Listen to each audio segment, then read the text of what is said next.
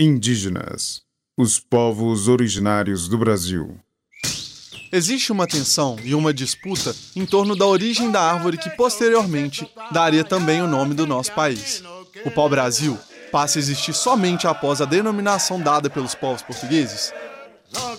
O pau-brasil como origem indígena ou portuguesa é tema deste podcast, apresentado pela professora historiadora Helena Azevedo Paulo de Almeida.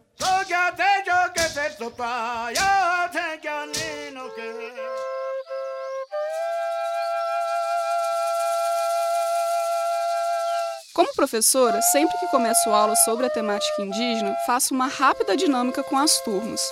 Peço para os alunos me falarem o que sabem sobre os povos originais do Brasil.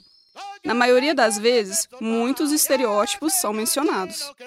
Confesso que durante minha experiência profissional não tinha ouvido falar ainda desse suposto debate sobre a origem do pau-brasil ser indígena ou portuguesa. Foi muito interessante esse tema ter surgido, pois me tirou de uma zona de conforto que acabava por me encontrar. Essas zonas de conforto são momentos em que acabamos tendo certeza de tudo, sabe? Acabamos acreditando que sabemos muito sobre as coisas, quando a realidade não poderia ser mais oposta. Esses momentos sempre aparecem em nossas vidas, independentemente da profissão que desempenhamos. Por isso me dediquei a pesquisar sobre essa questão e acabei percebendo que realmente tem muitas pessoas que defendem a origem do pau-brasil como portuguesa. Resumidamente, na visão dessas pessoas, como o nome da árvore é em português, sua origem também é portuguesa. Bom, vejo isso como ingenuidade ou falta de interesse em ler um pouco mais sobre o tema.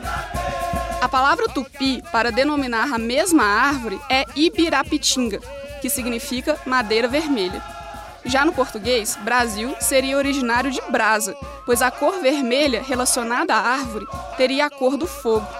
Bem claro, não é? A grande questão sobre o tema é o etnocentrismo envolvido nessas afirmações etnocentrismo, que aparece quando acreditamos que uma prática cultural considerada avançada só poderia ser proveniente de sociedades igualmente avançadas.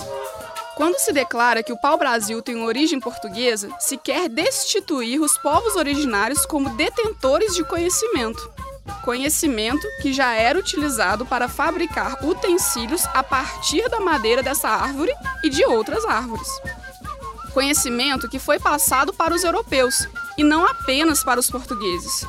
É o que chamamos também de epistemicídio.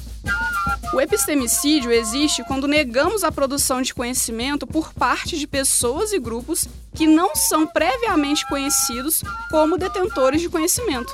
Ou seja, na prática, negamos qualquer tipo de conhecimento que venha dos grupos étnicos, esquecendo que até o conhecimento etnobotânico é primordial para a fabricação, por exemplo, de medicamentos farmacêuticos.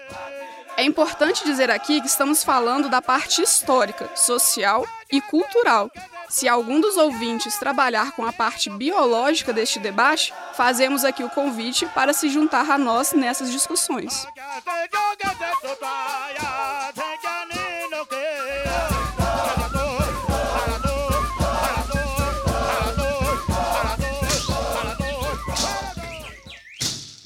Se você gostou do tema e quiser ampliar suas reflexões sobre a origem do pau-brasil, a sugestão de leitura é o livro Índios no Brasil: História, Direitos e Cidadania, de Manuela Carneiro da Cunha, da editora Clara Enigma.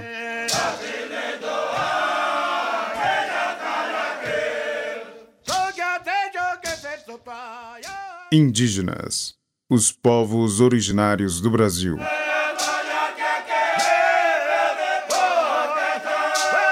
Roteiro: Glaucio Santos, Helena Azevedo, Paulo de Almeida e Vitor Amaral. Pesquisa e apresentação: Helena Azevedo, Paulo de Almeida. Locuções de abertura e encerramento: Glaucio Santos e Vitor Amaral. Captação de áudio, edição e sonoplastia: Cimei Gonderim. Concepção de projeto e direção de produção: Glaucio Santos. Apoio: Grupo Cultural Wale Funiô, Jacildo Ribeiro, Carla Landim, Povo Paiaiá, Ademário Ribeiro, Danilo Nonato e Rômulo Ferreira. Produção geral, Central de Comunicação Pública Educativa, Rádio FOP 106.3 FM. Realização Universidade Federal de Ouro Preto.